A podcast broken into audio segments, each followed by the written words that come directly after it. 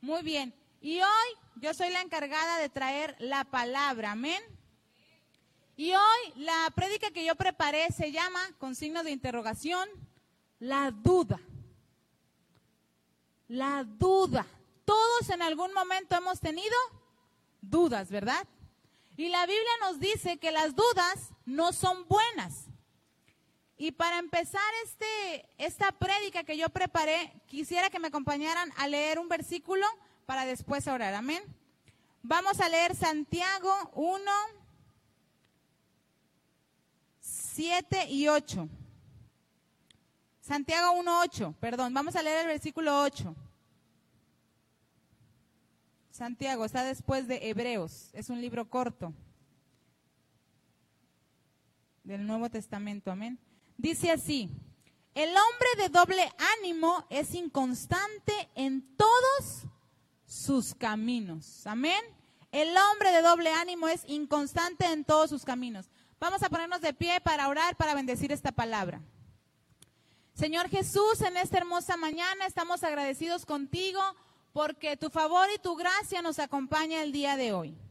Gracias porque tú nos enseñas, nos ayudas a poder alabarte, a bendecirte. Y hoy queremos, Señor, aprender más de tu palabra. Queremos que tu Espíritu Santo nos guíe a entender y a comprender lo que tú nos quieres hablar el día de hoy. Amén.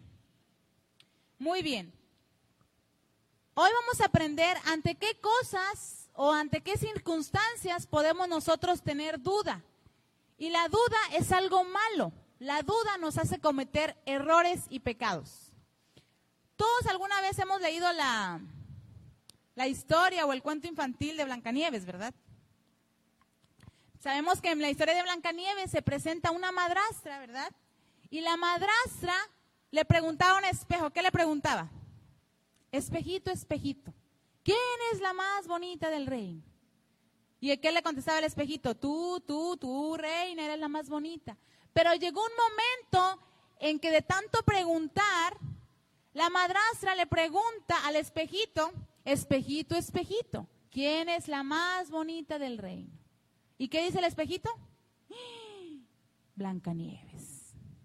La reina vivía qué? Dudando de qué? De su belleza. Por eso es que siempre le preguntaba al espejito, espejito, espejito, quién era la más bonita del reino. Y su duda de saber quién era la más bonita la llevó a cometer un error, pecados. ¿Por qué? Porque se llenó de coraje, de envidia. Pero la prédica de hoy no está basada en Blancanieves, ¿verdad? Está basada en la Biblia. Muy bien.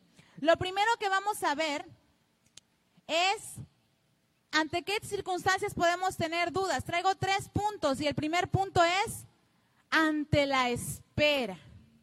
¿A cuántos nos gusta esperar? A nadie les gusta esperar, ¿verdad? Cuando vamos al banco, cuando vamos, siquiera cuando vamos por las tortillas, porque a veces hay horarios donde pues está muy lleno, ¿no? Entonces, a nadie nos gusta esperar. Somos impacientes casi, casi por naturaleza. Pero recuerden que cuando venimos a Cristo somos nuevas criaturas y uno de los frutos del Espíritu Santo es la paciencia. Amén. Por eso es que los cristianos no debemos de ser impacientes. Muy bien, ante la espera. Cuando esperamos la respuesta de algo, ya sea de un trabajo, de una oración, tenemos dudas si estamos, Señor, ya te oré, ¿será que sí me va a responder Dios? ¿No me va a responder? ¿Qué, qué pasará? Entonces la duda nos hace impacientes. En cambio, la fe va acompañada de qué? De paciencia. Muy bien. Y tenemos que alejar la duda de nuestra vida, de nuestra mente, porque la duda nos hace descuidar nuestra vida espiritual, nos hace desesperarnos y cometer errores. Y hoy vamos a ver a un pueblo que cometió un gravísimo error por ser desesperado, por no saber esperar, por dudar de Dios ante la espera. Y vamos a ir a Éxodo. Quiero que me acompañen a Éxodo 32. El pueblo de Israel.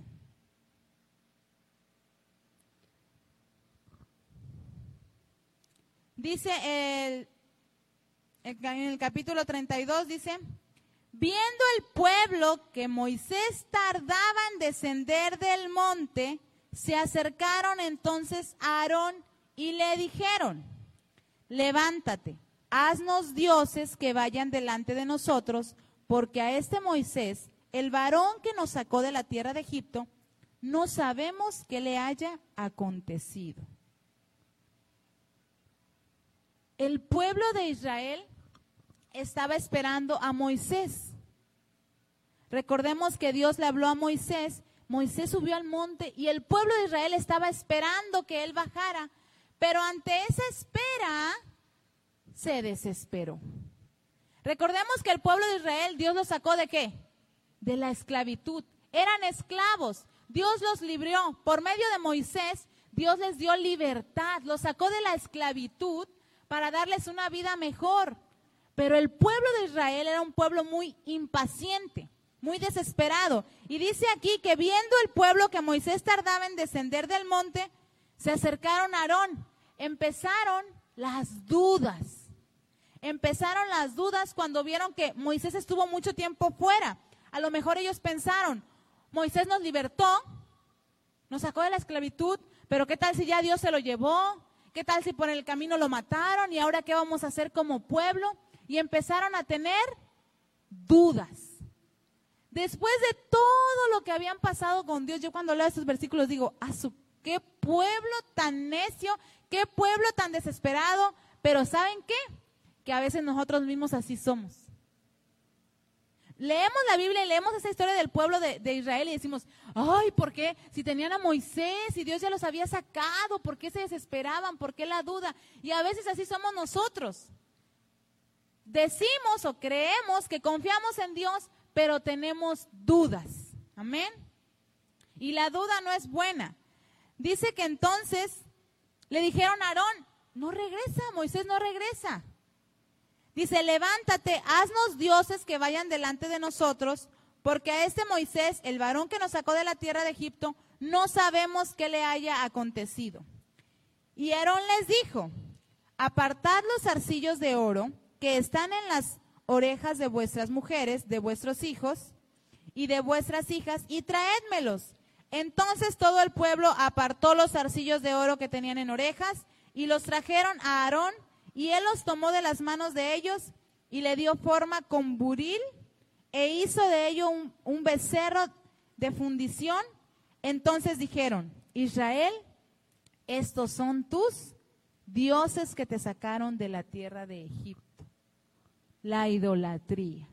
La duda los hizo desesperarse y la desesperación los llevó a cometer un pecado, a idolatrar, a hacerse otros dioses.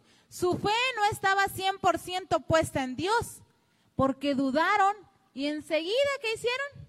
Buscaron a Aarón para que buscaron a Aarón para que le hiciera otros dioses. Y dice que Aarón edificó un altar delante del becerro y pregonó a Aarón y dijo, mañana se hará fiesta para Jehová.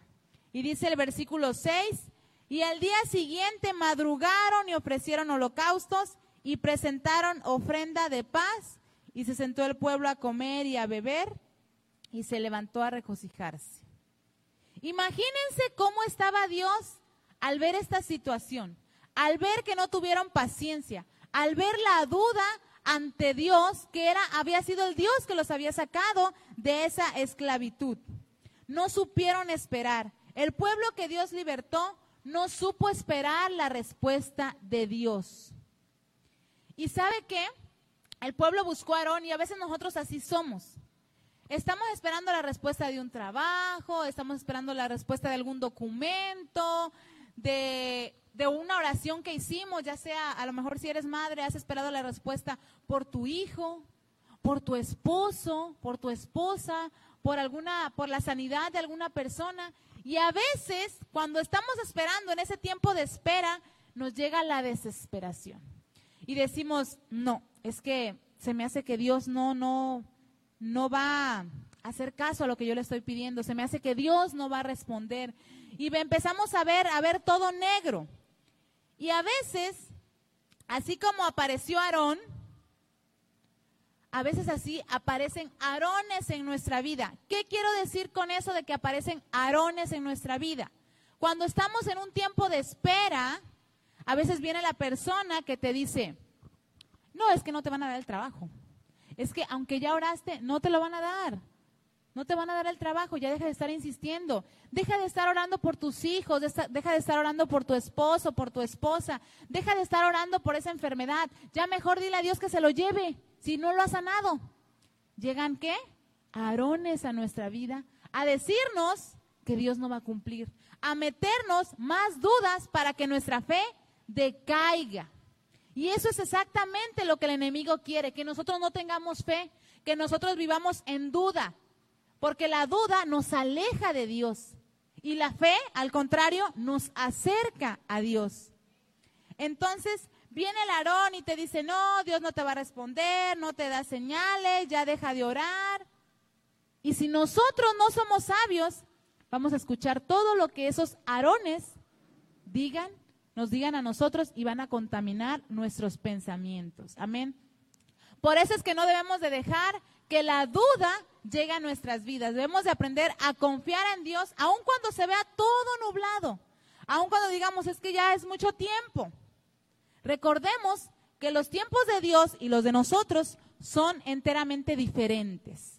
Entonces, los tiempos de Dios, dice la Biblia, que son perfectos. Él a su tiempo contestará.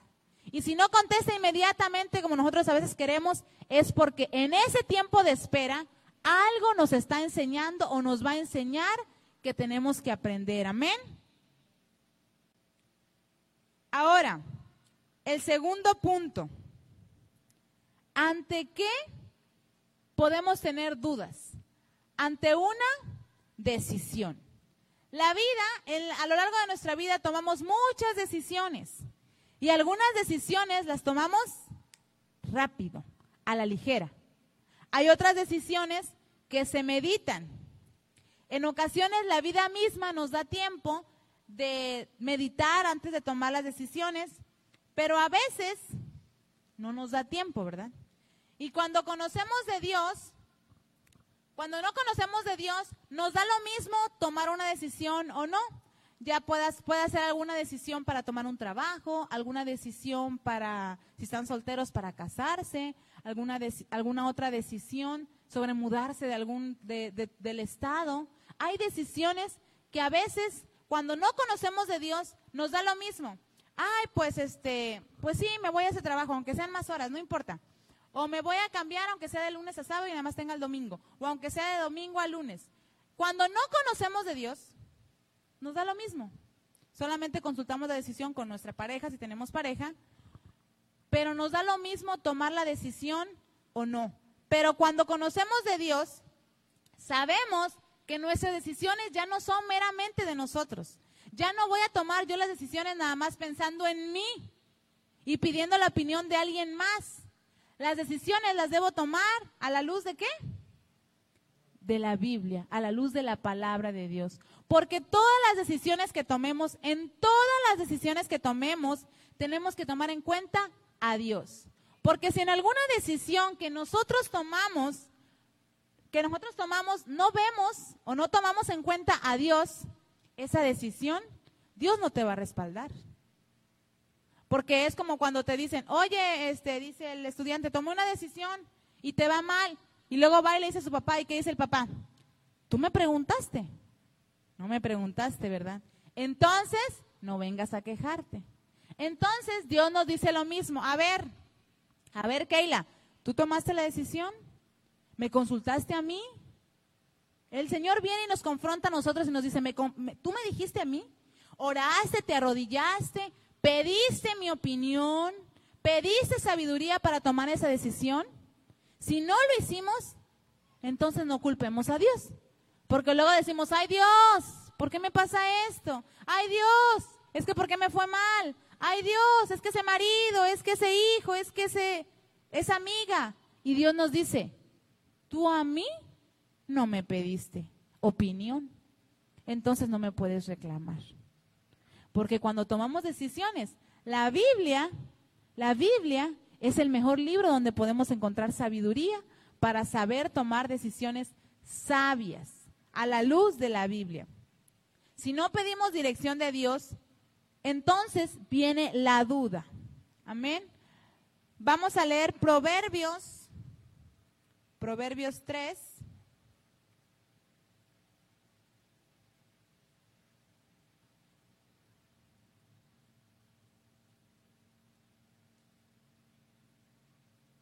Los Proverbios es un libro que habla mucho de la sabiduría, trae muchos consejos y cuando nosotros a veces tenemos dudas de algo, de alguna decisión, sí es bueno que pidamos consejos de nuestros pastores, de personas sabias, pero también es bueno que vengamos a la Biblia. Amén. En Proverbios 3, 5 dice, fíate de Jehová de todo tu corazón y no te apoyes en tu propia prudencia. Reconócelo en todos tus caminos y Él enderezará tus veredas. Ahí cuando dice, no te apoyes en tu propia prudencia, te está diciendo, no tomes decisiones solamente pensando o teniendo en cuenta lo que tú quieres, lo que tú deseas o lo que tú piensas. Toma en cuenta lo que Dios quiere, lo que Dios desea y lo que Dios necesita. Amén. Porque a veces las decisiones las tomamos pensando en si me va a convenir económicamente. Y a veces lo que nos conviene económicamente, a Dios no le gusta o a Dios no le agrada. Y ojo, porque no nos va a ir bien. Amén. El resultado de las malas decisiones trae consecuencias. Y nosotros somos los únicos que pagamos esas consecuencias. Dice, reconócelo en todos tus caminos. Tómalo en cuenta en todas tus decisiones. Y Él, ¿qué dice? Enderezará tus veredas. Amén. Vamos a leer ahora Santiago 1.5.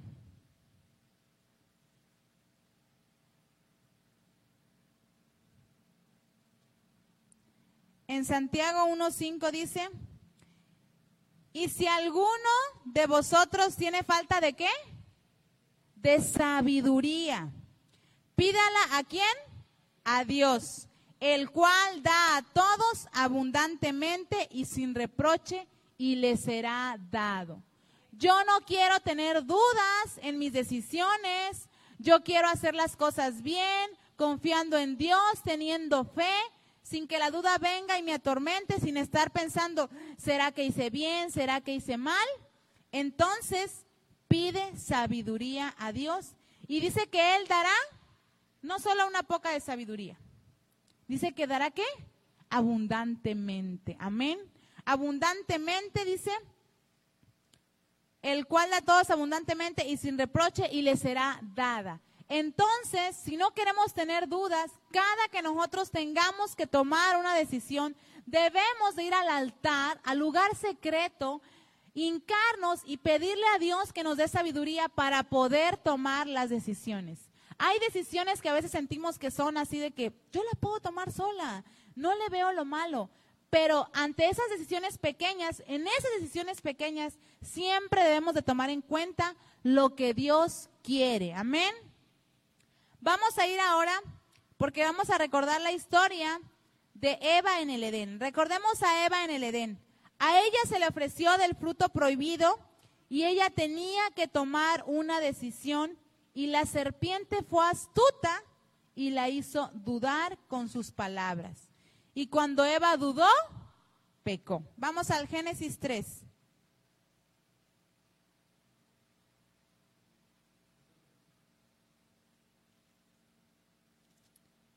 Vamos en Génesis 3.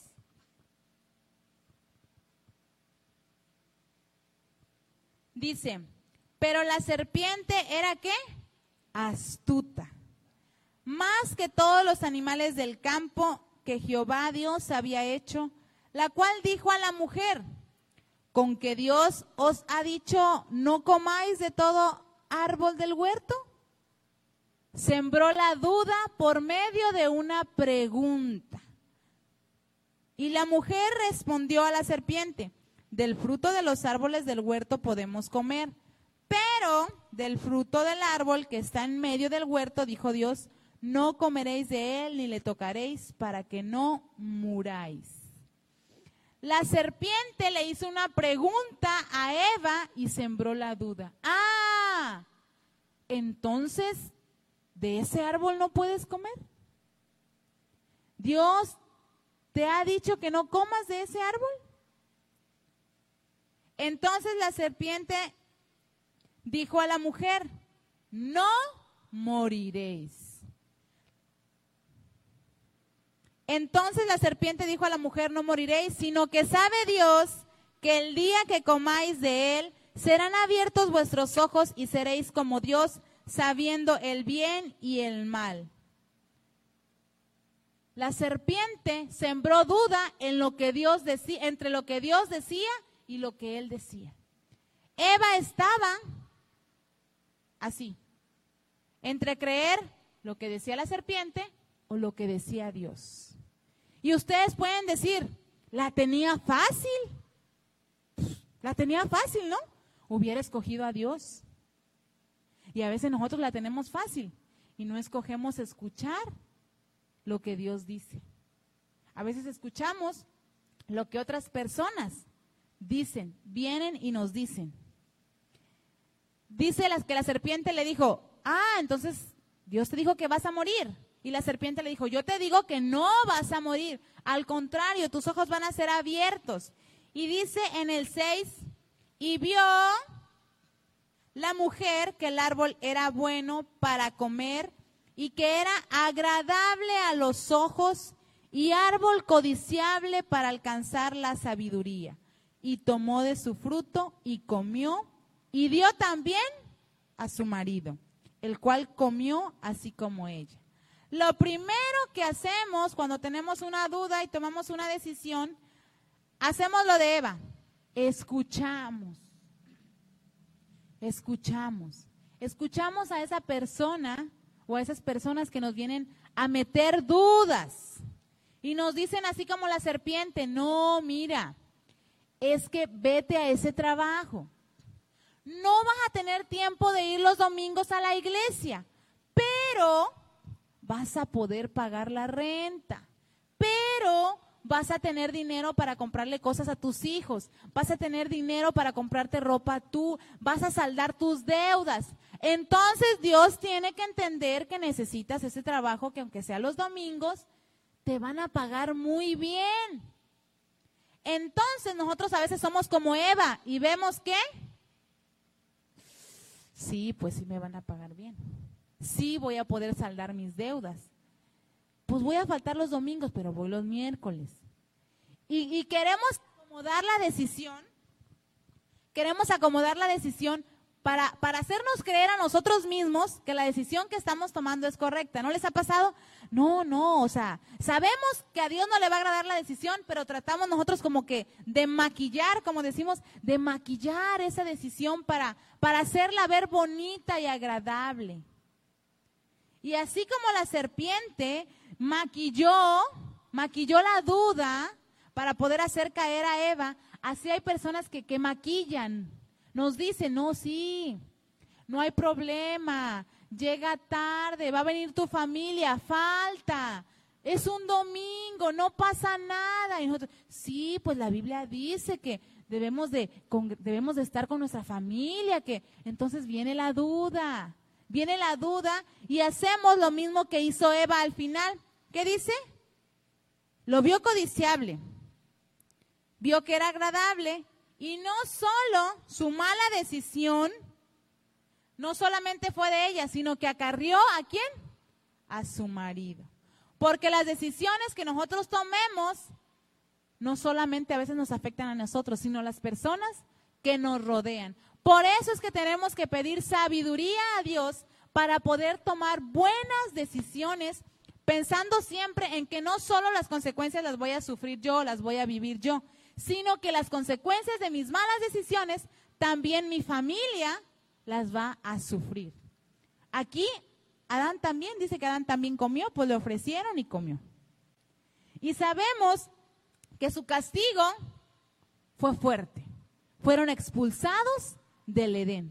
Lo tenían todo, lo tenían todo y por una mala decisión, por esa mala decisión, perdieron el lugar donde vivían, perdieron la gracia de Dios, perdieron el, amor de Dios, no, pero perdieron la gracia, el, estar ahí, la seguridad de estar ahí en ese lugar tan hermoso, lo perdieron por haber dudado de una persona, por haber escuchado, contaminarse, por haber escuchado cosas de parte de esa serpiente y haber dudado de Dios, de lo que Dios les dijo. Y a veces así somos, ya muchos se han bautizado aquí en la iglesia, pero yo estoy segura o he escuchado que muchas veces algunos de los que se iban a bautizar les dicen, ¿es que te vas a bautizar? ¿De veras? El bautismo es una decisión difícil. Si te bautizas, ya no vas a poder tomar, ya no vas a poder ir a los ya no vas a poder hacer esto. Y vienen las personas en forma de serpiente a decirnos todo lo negativo que según ellos puede pasar si nos bautizamos. Amén. Y viene la duda, y es que vas a tener que servir en la iglesia y no vas a poder faltar y esto que el otro, te vas a arrepentir, ¿estás seguro? O cuando nos, nos dice el pastor, nos reúne y nos dice, ¿saben qué? Hermana, me gustaría que usted estuviera en un cargo de la iglesia.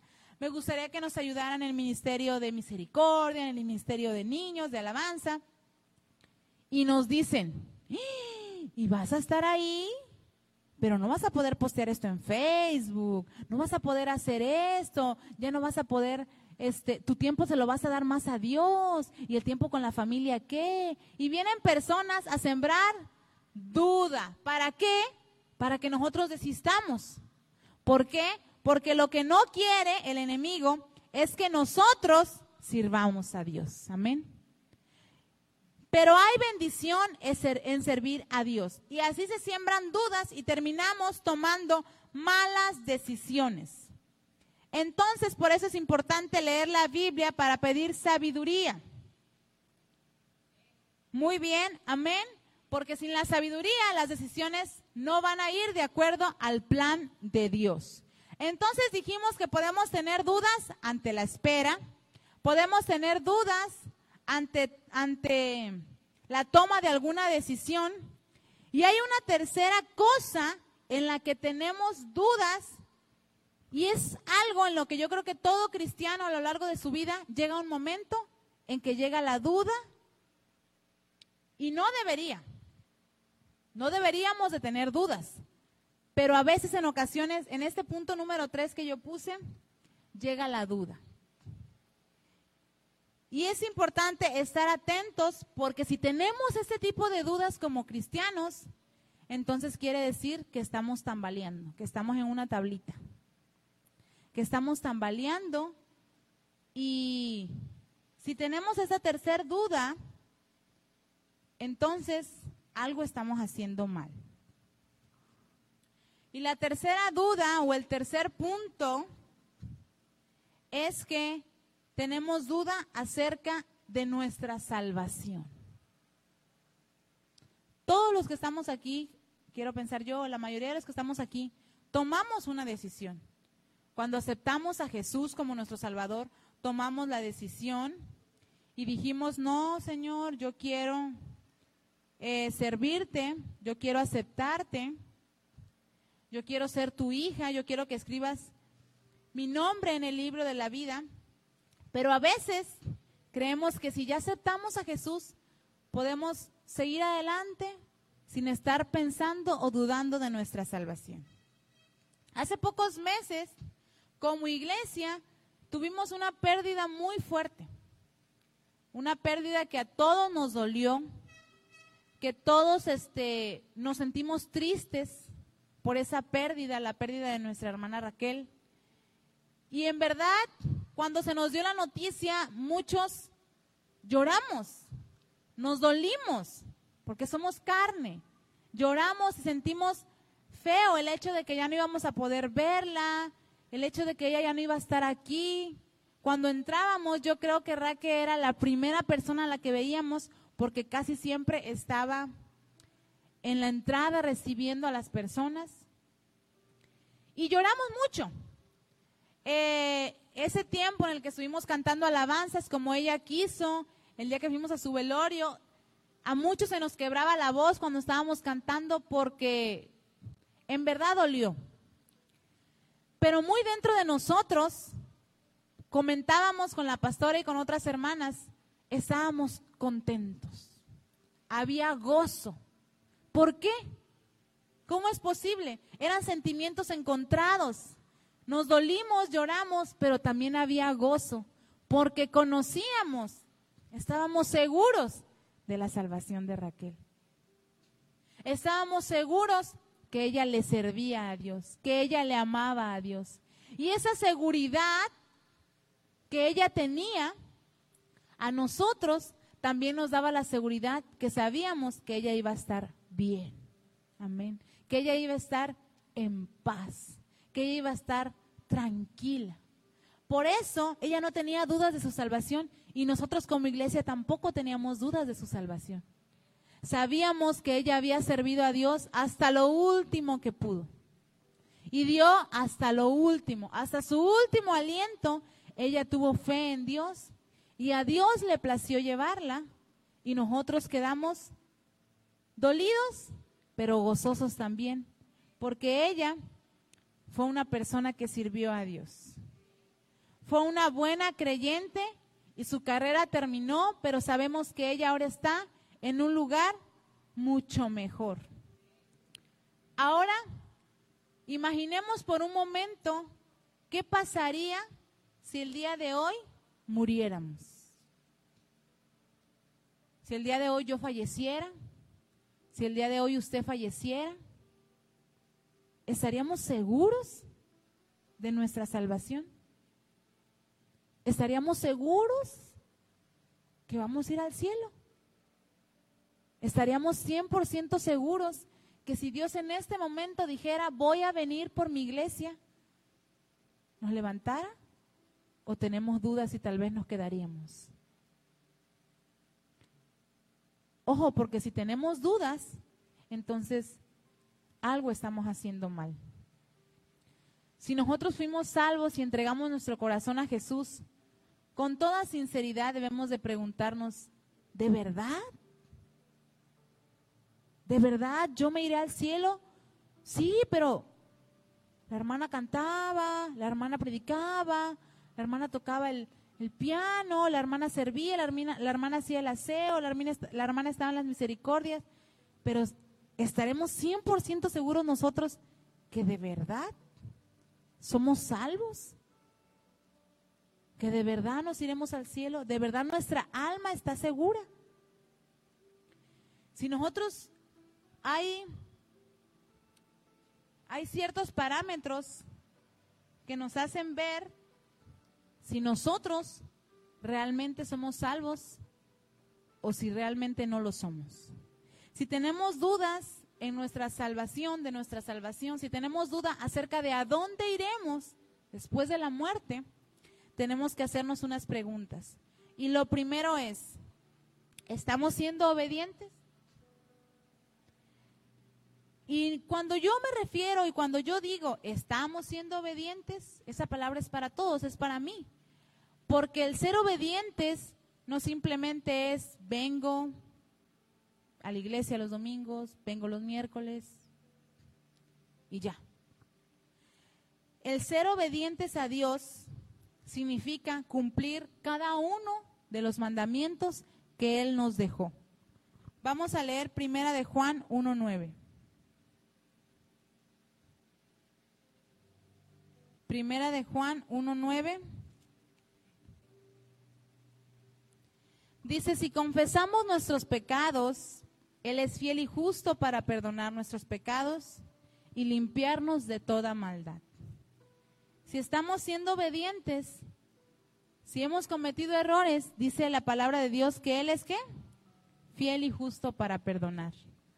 A veces hay pecados o hay errores que nosotros cometemos que no los hemos confesado. Y si nosotros hemos cometido un error, un pecado, y no lo confesamos a Dios y morimos, ¿qué va a pasar entonces? ¿Qué va a pasar con nuestra alma? Si no confesamos nuestros pecados. si no, si no confesamos nuestros pecados a Dios, si no cumplimos con nuestros mandamientos. Tenemos que saber que si nuestra salvación está en duda, tenemos que ponernos a cuenta con Dios. Porque puede que mañana ya no despertemos y el Señor haya venido. Ya no es tiempo de estar jugando como iglesia, como cristianos o como creyentes al de Tin Marín. Este día sí sirvo, este día no oro, este día no hago cosas malas, este día sí. Ya no es momento. Ya estamos en los últimos tiempos y ya hemos visto muchas señales que Dios ha dado de que Él viene pronto. Entonces debemos de estar 100% seguros de nuestra salvación, sin dudar ni un día. No debemos de dudar ni un día. Si estamos viviendo una vida en pecado, es momento de recapacitar y de poner los pies bien sobre la tierra y hacer lo correcto, aunque a veces duela. Todos conocemos los diez mandamientos. No robarás, no matarás, el adulterio, los dioses ajenos. Entonces, a veces hay cosas que nosotros ahí tenemos, pecados que nosotros ahí tenemos y llevamos años con ese pecado y no hemos podido soltarlo. Y hermanos, si Dios viene hoy y nosotros no soltamos ese pecado que tenemos arraigado, nuestro fin no va a ser la vida eterna. Entonces, yo les invito a que reflexionemos y pensemos qué es eso que estoy haciendo que me hace poner en duda mi salvación. ¿Qué es eso? Siempre, siempre hay cosas. En nuestra vida hay cosas, hay errores que cometemos y no solamente los cometemos una vez, sino que somos consecuentes en los pecados. Y recordemos, la Biblia dice que Dios es justo y es fiel para perdonar pecados. Pero no quiere decir que voy a agarrar el pecado como un hábito o voy a agarrar el hábito de cometer el error, pido perdón. Cometo el error, pido perdón. Porque a lo mejor sí te va a perdonar Dios, pero a la siguiente que cometas el error, ya no te va a dar tiempo de pedir perdón. Y si cometes el pecado y si cometes el error y ya no te da tiempo de pedir perdón, ¿a dónde va a ir nuestra alma? ¿A dónde? Tenemos que estar seguros cada día de que nuestra salvación está en Dios y de que el día que Dios nos llame a cuentas vamos a estar con Él. Y si no lo hemos hecho, por eso la Biblia dice que todas las mañanas y todas las noches debemos de buscar a Dios, dice la Biblia, temprano yo te buscaré, yo te buscaré de mañana y te pediré perdón aún por los pecados no reconocidos, aún por los pecados que yo no recuerde, te pediré perdón. Aún en la noche antes de dormirnos, porque no sabemos en qué momento a Dios le plazca venir. Por eso todos los días debemos de buscar el rostro de Dios. Porque siempre debemos de estar conscientes. La Biblia dice, no sabemos ni el día ni la hora. ¿Y por qué? Imagínense que Dios hubiera dado fecha. ¿Qué diríamos nosotros? Ah, no, no, no, voy a llevar. Dios dijo que va a venir para el 2040. Entonces yo del 2000 hasta el 2039 voy a hacer y a cometer todos los pecados y a vivir una vida loca, una vida como yo quiera. Y ya en el 2040 me pongo a cuentas con Dios. Porque la Biblia, porque Dios, si Dios dijera que va a venir en el 2040, ¿verdad? Pero por eso Dios no dio fecha. Y hay un canto que dice que debemos de vivir un día a la vez. ¿Por qué? Porque todos los días debemos de buscar de Dios porque todos los días debemos de estar a cuentas con Dios y con las personas, porque imagínense que, que nosotros nos morimos y vivimos llenos de rencor, porque a veces venimos a la iglesia, pero hay personas a las que no hemos perdonado. Hay muchos cristianos que vienen a la iglesia y no han perdonado. No hemos perdonado. Y el perdonar el tener algo con otra persona es algo que a Dios no le gusta. Por eso igualmente dice que cuando vengas a, las, a dar ofrendas, que arregles los problemas que tienes con tu hermano, amén. Entonces todos los días debemos de buscar de Dios un día a la vez, vivir todos los días sirviendo a Dios, haciendo lo correcto, para que el día que Él venga, nosotros ya estemos listos. Porque es hermoso. Yo sé que va a ser hermoso el día que mi hermano fallezca y que yo diga, ah, yo estoy seguro que él era salvo. Yo tuve comunicación con esta hermana, así como con Raquel, que estábamos seguros. Yo creo que todos anhelamos, todos los que estamos aquí, nos amamos, somos hermanos en Cristo y todos anhelamos que el día que ya no estemos, que el día que al Señor le plazca llevarnos, dejemos un buen ejemplo. Porque Raquel dejó un buen ejemplo. Dejó un ejemplo de fe, de constancia. Dejó un ejemplo de servir a Dios aún, aún en los momentos difíciles, porque todos sabemos que ella pasó muchos momentos malos, pero pasó más momentos buenos buscando la presencia de Dios. Amén.